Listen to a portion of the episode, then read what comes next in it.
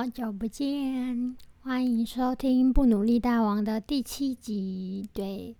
刚刚发现我的第六集上就是谈那个经典奖的那集，居然已经是十月三十号的事情了。就是《不努力大王》已经半个月没有更新了，哈哈，不知道这半个月大家过得好吗？那今天这一集呢，我想要跟大家分享的是这半个月来，就是我为什么没有更新，然后做了哪些事情。好，在这之前呢，因为我前几集好像有呼吁大家可以写信给我，我就真的收到一封信啦。对，没有想到真的有听众啊，而且真的是不认识，完全是生人的听众，对，陌生人，对，这是。不努力大王的收到的第一封信，呃，我想他会写信给我，是因为他原本就是我提到弟弟开咖啡店的，他是我们咖啡店的常客，然后他可能是在咖啡店的 Facebook 上看到，就是最近那个我们咖啡店的脸书都会分享金马奖入围的那个作品，然后我有帮弟弟写了一篇关于无声的剧评，然后有就是。呃，来自电姐，对我就是电姐，不努力大王这样。所以呢，这个可爱的听众他就写了一封信给我。我原本有在想要不要让大家知道信的内容，但我觉得没什么好，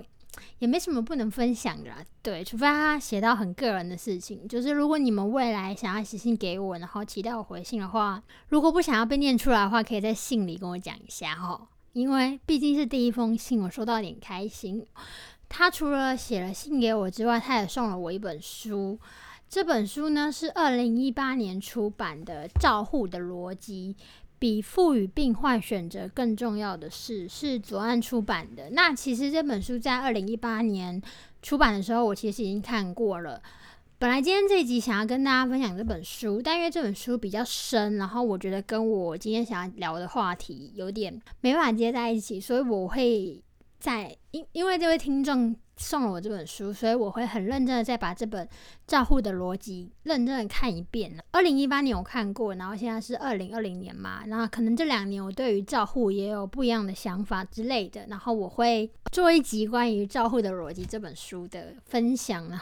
不为了什么，只是因为感谢我这么可爱的听众。居然还愿意送我书，这样子对我非常的开心。好，那我来跟大家小小的朗诵一下他写给我的信。首先，我必须说他的字非常的漂亮，对，就是很少看到就是字字这么漂亮的人哦。然后我那天好像偶然在店里也看到写这封信本人的这个女孩儿，她本人也真的是就是非常的美。因为我这个人其实很少夸奖别人，但那天就是。因为我不知道他是写信的人，然后我就跟我们店里的店员聊一下，说那个呃某某某做的那个女生是不是长得很有气质啊？就是蛮漂亮的，对，因为我很少会夸奖我们的客人，不是说我们客人长得不好看，而是就是我可能只会注意有没有帅哥之类，但就是帅哥比例也很少，所以就是不会对客人的长相 抱有太大期望。好，这不是重点，重点是写这封信的女孩，我觉得她长得就是非常有气质，然后果然。就是会看照护的逻辑这种深奥的书，也不是深奥，就是这种深刻的书。呃，我想他可能也没有想让大家知道他是谁，所以我不会告诉你们他的名字。这样对，好，那我先稍微呃念一下他的信。嗨，不努力大王，踏入书花甲的第一刻便感动不已。我喜爱的作家在这里几乎都能看见身影。偶然得知挂号，其实也就是在脸书专业看到的啦。这些是你选的书，并听了一集你的 Podcast，挂号 EP 零五，决定要送你我二零一八年度的爱书《照护的逻辑》。但店长生日也好像应该送他，希望你们一起看。和大王一样，我也是爱的信徒，因此爱的定义与内容为何是非常重要的。此请参见。呃，他应该是要讲弗洛姆的那个《爱的艺术》，然后《爱的艺术》这本书，它呃，我有我我有看过，对，就弗洛姆也是我自己在 Podcast 的清单里面有想要跟大家介绍的一个我自己很喜欢的作家，然后之后会讲到这个写信的女孩她说，虽然读第一章的时候可能会翻白眼，但人过去海阔天空。对，就是《爱的艺术》这本书，就是的确它第一章比较沉闷啦。对，大家可以先去看，或是等我之后跟大家分享。好，Love is about care care。哦，我跟先跟大家讲，我是一个惧怕讲英文的人。对，然后 Love is about care。照护的逻辑所谈论的，于我看来，不仅适用于长期慢性病患的照顾，而是一种爱的态度。我读了非常感动，希望你们也会喜欢。愿我们都能用照护的逻辑善待自己，善待每一场际遇。缘的实现并不容易，呃瞬息万变的每一刻，我们都在创造自己。一切安好。对，这个是我十一月初收到的。一位听众的来信，感谢你写了这封信给我。因为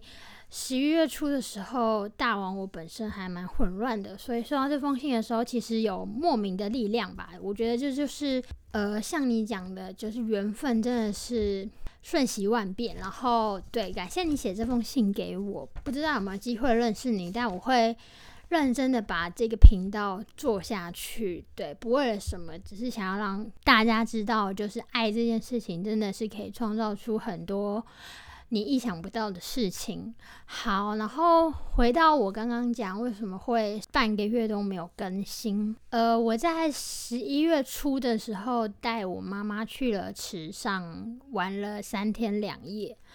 然后呃，为什么要分享这件事呢？因为其实。呃，我自己躁郁症的起因有蛮多个因素的呢，其中最大原因就是因为我妈妈生病了。呃，因为我妈妈在我小的时候，她就也有躁郁症，所以其实我看见我从小到大面对的妈妈，她并不全然是一个完全健康的女性。所以，至于我来讲，其实我觉得她生病好像对我来讲不是一件很严重的事情。可是为什么到了失智症会让我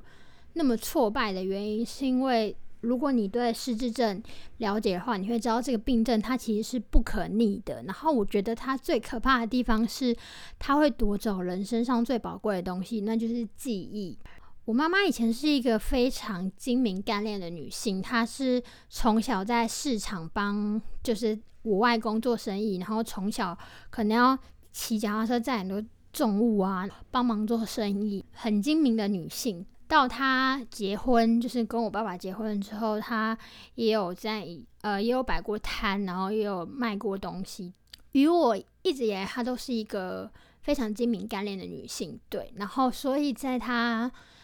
罹患失智症之后，我觉得我到现在吧，可能都还是在。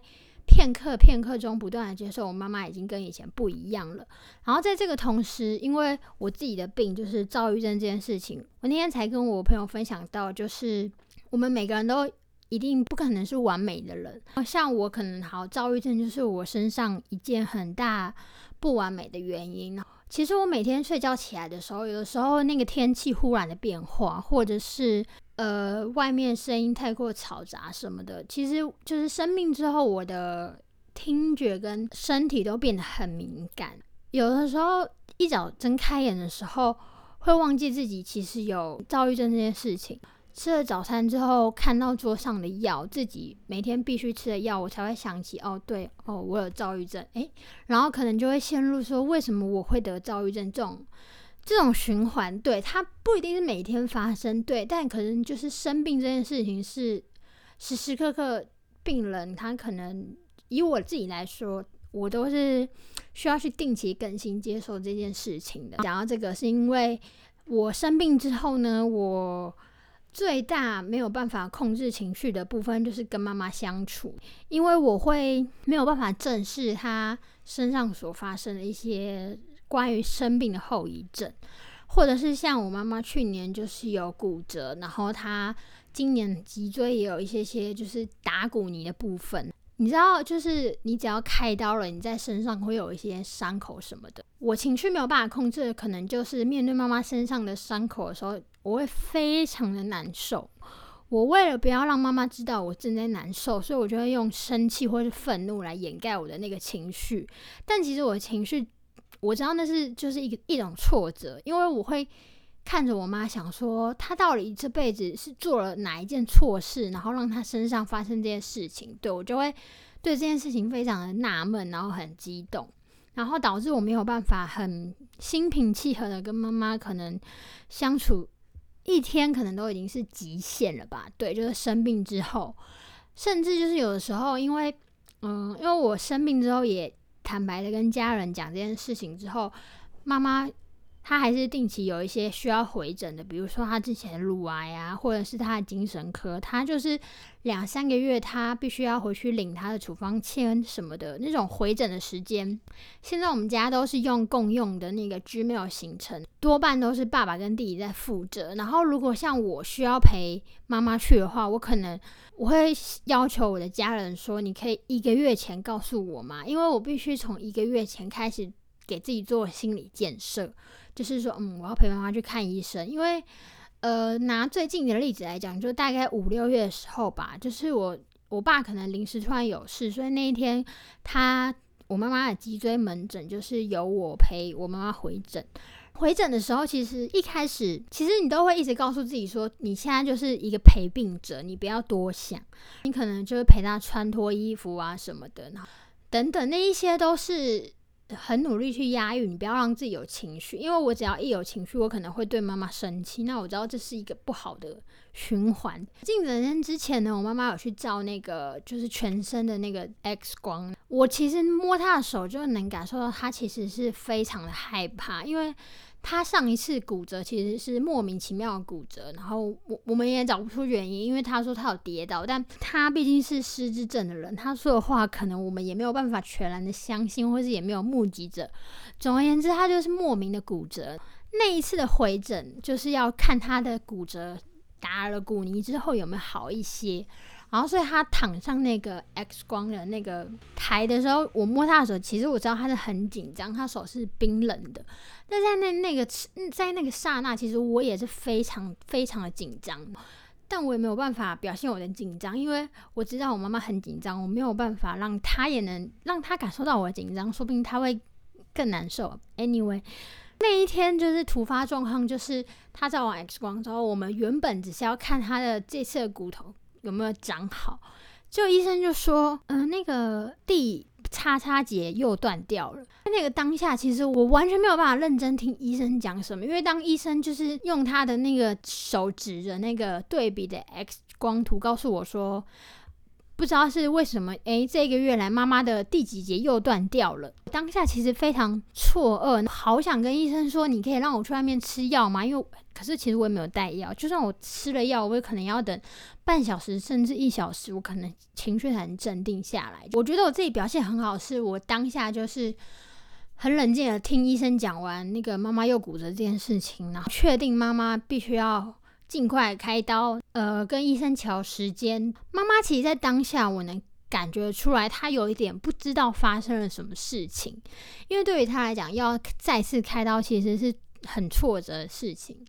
然后一直到回家，回到房间，然后我们面对面谈话之后，我告诉他星期五要再住院哦，要再打一次骨泥，因为哪里又断掉的时候，他才可以从医院到家里这十几分钟，到我跟他面对面谈到他可能又要再次开刀的时候，他才意会到他哦又要再开刀了。把妈妈安顿好之后，回到我自己家的时候，我我记得我那时候完全做不了任何事情，因为我就会觉得。我知道我当下表现的很好，可是，在那个当下，另外一个不舒服的自己也一直在抗议说：“你为什么要故作坚强？你为什么不把自己真的感觉表现出来？然后你现在又压抑你自己，你明明知道这样压抑会对你不好，你可能接下来又会几天没有办法做好好做事了什么之类的。”从那次之后，我就更明白我自己，如果要去当一个陪伴者，我需要更多的时间准备。好，这不是今天这一集的那个重点，重点是我刚刚提到，我十一月初带了我妈妈去池上玩了三天两夜。对，呃，我要先说很开心，我能踏出这一步，因为就我刚刚前面讲的，其实我连陪我妈看医生，我都会经历这么大的情绪起伏，然后直到我要带她。出门，而且是去池上，就是这么遥远的地方，三天两夜。我去的前一天，我也是崩溃大哭，因为我觉得我怎么会想要做这件事情啊？我不能理解我自己。可是，嗯，根深蒂固，或是再追根究底，我知道我内心是想要跟妈妈有一些属于我们两个的专属的回忆。我会选择池上，是因为去年在我。呃，躁症最严重的时候，偶然看到一篇就是关于池上旅行的文章，是大约就是十一月吧，就一个人去了池上，然后跟金轮，对，就是我一个人，呃，那是我第一次一个人去这么远的地方，然后就是全程就靠脚跟脚踏车。虽然就是呃，躁郁症这件事情还是要靠药物治疗，但是我记得我当时第一次到池上，看到那个田跟那个山那么近的时候。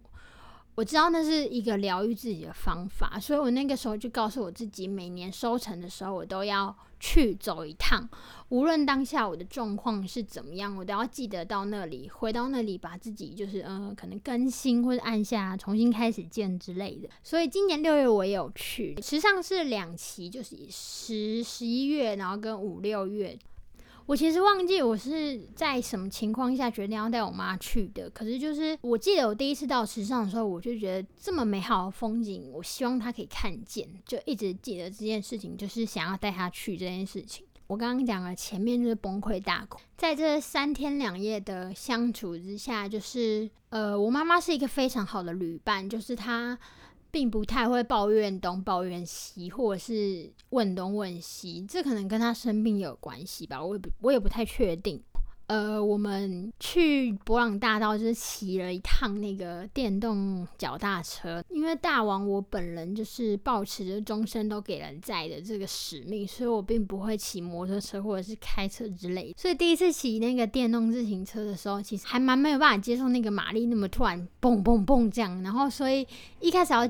要骑去那个博朗大道的时候，不小心有撞到田旁边的那个轮胎之类。我妈就是整趟都紧紧抓着那个副驾驶座的那个把手，那她几乎都没什么说话，所以我觉得她应该就是还好吧。然后我有发现她可能有些紧张，所以比如说到了比较平缓的路段，我就会提醒她说：“呃，凤珠，赶快看一下左边，看一下右边哦，就是请她看一下旁边的风景。”我们才骑一小段路，我妈妈就开始说。我们要去还车了吗？才发现哦，他可能真的蛮紧张的。我很感谢我妈妈，并没有因为他的紧张，可能就歇斯底里乱叫，或者是或是怎么样。因为他如果有不同的情绪波动，就会影响驾驶者我本人。骑了一小段之后，就呃比较上手之后，我妈很可爱，就是呃刚好在那个小岔路的时候，就是在那个大波池附近吧，然后有有一台小客车想要经过我们。第一次骑那个电动的那个自行车，不太会使用，然后我必须要让路给那个小客车。然后但大家如果去过池上，就知道那边路其实不是很宽，所以我的车就有点骑上那个土壤上面，就旁边已经非道路的那个地方。因为这这个电动自行车是没有后照镜，我就是回头看着那台小客车往前走，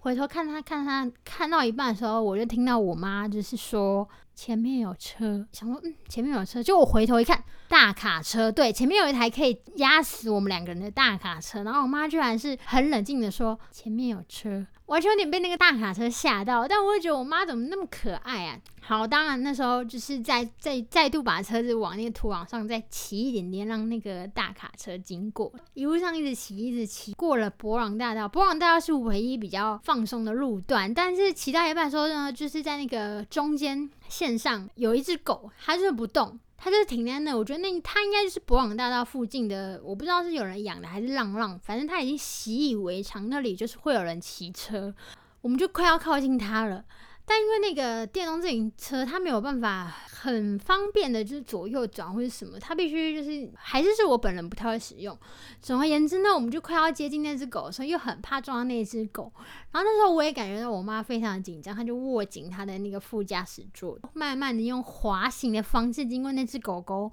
很妙是那只狗狗一动也不动。总而言之，我们没有碰到那只狗，然后就是顺利的滑过去之后，我们就慢慢慢的要离开博朗大道。因为离开博朗大道，你要回到那个池上市中心，其实是可以骑自行车到的。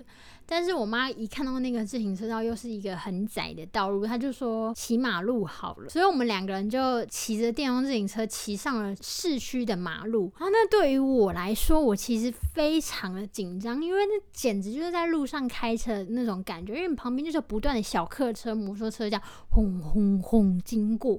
我又不敢表现出我真的很紧张、很失控的样子，因为我怕我妈会更紧张。骑回那个市区的那一段路，简直骑完之后我就觉得我好像应该是。可以成为开车的一份子吧，因为就是红灯停，绿灯行，然后靠边边，我尽量都有完全达到这样。边骑还要边看一下我妈这样，然后我知道她非常的紧张，然后很感谢她愿意陪我走池上这一段路。我不知道这么美好的风景过了多久她会忘记，或是她现在已经忘记了。但对我来讲，最重要的事情是。呃，我觉得很美好的东西，然后我带他看到了，然后这个对我来讲是很重要的回忆。很有趣的事就是，呃，我们回到市区之后，我们就去，呃，在这边可以跟大家推荐一下时尚我蛮喜欢的店，这家咖啡店叫做走走时尚。我每次去都会去那边，就是写明信片或者看书。那天跟我妈也是一起去那边，然后我们就说。那我们互相写信给对方吧，然后所以我就请我妈写了一张给我，然后写了一张给我弟，因为他写给我弟。写给我弟的原因是因为呢，就是我们还完车之后，我就问我妈说下次还要来吗？她她说下次还要来，但她要跟我弟来，因为她觉得我我弟比较会开车或者是骑那个电动车，他不想再跟我来，因为他觉得实在太可怕了，坐跟我一起坐那个车。好，我们就一起在那个咖啡店写了明信片给对方。我觉得老天爷就是不放过我，因为就是从池上回来，大概隔了一个礼拜吧，我写给我自己的，跟我我妈写给我弟的那两张明信片都顺利抵达了。但我和妈妈互写给对方的明信片就消失了。对，就是偏偏消失的不是我写给我自己的，或是我妈写给我弟，是我妈写给我的。可能一辈子都不知道她在那张明信片上写了什么东西给我。我就觉得这是老天爷在跟我开玩笑吗？对，还是就又是一个新的考验？问我妈说：“那你记得你在明信片上写什么东西给我吗？”她她大概就会模棱两可的说了一些她写的东西，可是。对我来说，那些可能就是他现在临时想到，或者是他其实也忘了他写什么。所以直到现在已经十一月中了，我都非常耿耿于怀，说为什么那个明信片没有出现？对，明明收件地址就是这么，就是隔一条街而已，为什么明信片就不见？明信片遗失这件事情，其实让我就是烦了蛮多天的，因为我觉得我很想知道我妈妈到底当时写什么，因为记得那时候明信片我完全连偷看都没有偷看。我就是想说，就是等到家之后再看他到底写了什么东西给我。呃，为什么半个月没有更新？就是因为第一周就是跟妈妈出去玩嘛，所以在人在外面我就没有更新。到了第二周之后，我其实有默默，应该不是默默，就是我有感受到我的那个躁期好像渐渐的转换成预期了。呃，就是突然。完成一件事情之后，这可能也不一定跟赵医生有关，反正就是完成了一件我觉得我人生中很重要的事情，就是跟妈妈去旅行。这件事结束之后，我回来之后好像有一点不确定自己就是接下来，因为明明其实接下来还是有很多计划，但就是回来的那个心情就又突然变得很低档。除了没有收到妈妈明信片之外，回来之后其实会突然想的更多。对，就是关于就是跟妈妈去旅行这件事情。然后，因为其实当当下我有拍了很多影片，本来是想要把它剪接起来，然后把它上传到不努力大王的那个 YouTube。对。可是我不知道为什么，我回头看那些影片的时候，我其实心里是难过的。就是这真的是一个很奇妙的力量，对，就明明在当时我录那些影片的时候是非常快乐的，可是我回头要再把它剪辑的时候，我的心情又是非常的不好。对，所以我就是费了大概两个星期，没办法太认真的看书，有认真的思考说到底这个心情不好的来源是什么。刚好最近就是我知道台大那个自杀那个新闻，就是大家都讨论。然后我自己知道，我自己在发病之后，其实对于就是社会新闻会变得很敏感，尤其是一些名人他们选择自杀的时候，我只要看到那种新闻，我都会没有办法 handle。就是我只要看到那些才华洋溢的人。他们最后选择先离开这个世界的时候，我就会开始质疑我自己这个人的存在。就是啊，像我，就是他们这么的优秀，为什么会先离开？然后离开的不是像我这种人，这种就是废材或者是废物之类的人。所以后来其实会提醒自己，就是不要不要去看这种新闻，对。然后但因为最近那个台大那个新闻，我是就是我我的同温层很多人都在分享大家对这个这件事情的看法，然后我觉得因为就是同温层嘛，所以看法其实就是还蛮一致的。我们不要去责怪那些选择先离开的人，我觉得更重要的是我们先去关心我们现在身旁的人，或者好好的好好的关心自己。因为像我就是知道我这两周的。心灵状态不是很好。的 podcast 就是有停摆，停摆其实就是因为我知道，我如果在心情不好的时候录制的时候，我或许会为了要要掩饰我的心情不好，所以把自己放到那个马力转开，转到最大的那个状态，那那个状态就不是最真实的我，然后我反而到那个状态。那个状态一结束之后，我就会很像泄了气的皮球，没有办法再跟这个社会有一些交流什么的，对，然后就可能对，又又又会回到那个什么事情都没有办法做状态。现在是十一月中嘛，然后大概隔了半个月，其实也不是说状态已经回到 OK 了或者是什么，而是知道你自己不能一直停滞在那个泄了皮球的状态，所以你。要做一些事情，让自己有生气、有生活的感觉。所以这一集好像没有特别想要分享哪一本书，因为我单纯就是想要跟大家分享这半个月来就是怎么了。我觉得我很开心的事情是，想带妈妈去旅行这件事情终于达成了。然后那一次我们十一月初的时候去的池上也非常的美。而我选的那个民宿在这边也跟大家推荐，它叫做池畔绿波 Yes，它一楼是咖啡。一店叫赖老师的家，然后他离池上火车站非常近。我觉得他住宿品质非常好之外，老板也很亲切。池上就是一个很小很小的镇啦。如果你是像我一样是台北人的话，你可能一开始去那边会有一些不习惯，但真的蛮值得在那边住上一两天的。我希望呃明年的时候还可以再带我妈去一次呢。到时候我想要住那种就是在田里面的民宿，就是直接可以打开窗就看到田的那种。但唯一就是我妈觉得火车有点坐的太久了，因为要坐四个小时，然后他有点连睡觉都有点不耐烦。这个部分我就觉得蛮像小孩子的，不过他很好的是他不会哭闹。好，这就是我十一月的重要的事情。如果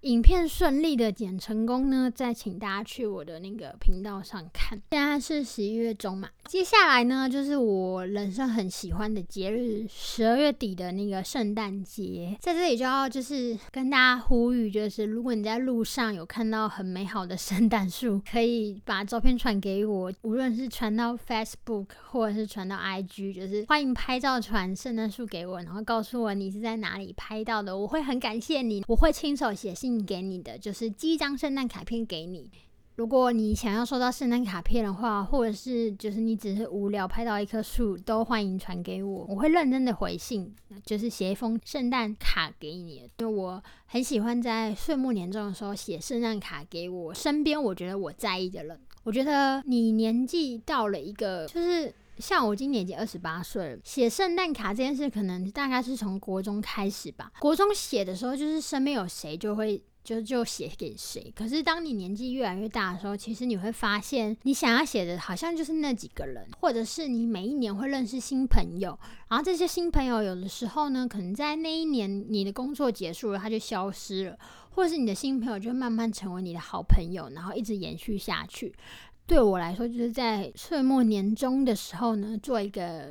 检核。我今年就是受到了哪一些人的照顾，无论是实质上的照顾，或者是远方的照顾，那对我来讲都是一种照顾。或者是呃，到了年终，就是要跟好朋友做交换礼物，对。然后年终的时候会审视一下我的圣诞卡名单，对我来讲是一件很疗愈的事情。或许大家也可以尝试，就是提笔写信给你身边你觉得你在乎、你重要的人。这一集没有介绍任何一本书，除了刚刚。那个读者送的那本书之外，对我没有这集就是简单的生活日常。关于躁郁症更多的事情，其实我觉得好像应该是以后会在一集一集慢慢跟大家揭露。这一集比较有点像是日常流水账吧，但我觉得也还不错。因为呃，我不知道你有没有试着带你的父母一起去旅行过，或者是带着你在乎的人去。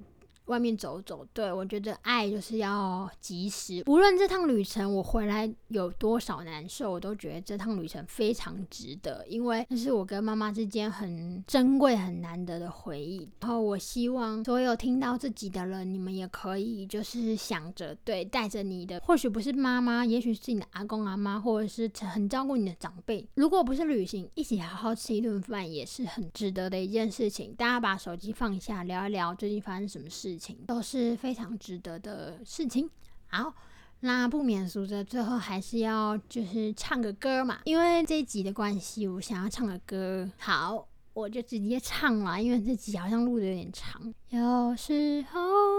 有时候，我会相信一切有尽头，相聚离开都有时候。没有什么会永垂不朽，可是我有时候宁愿选择留恋不放手，等到风景都看透，也许你会陪我看细水。长流。谢谢你听到这里，一直是不努力大王的第七集。接下来的集数我会认真的分享书的，对，请大家不要。取消订阅，然后欢迎大家可以写信或是拍圣人数给我。预祝大家在年底都可以好好的，就是收心，然后检视你这一年来有没有成长，或是这一年来有没有什么收获。大声的感谢，大声的说出爱。呃，我知道许新年愿望其实是一件很无聊的事情，因为通常你许的愿望都不会实现。就是，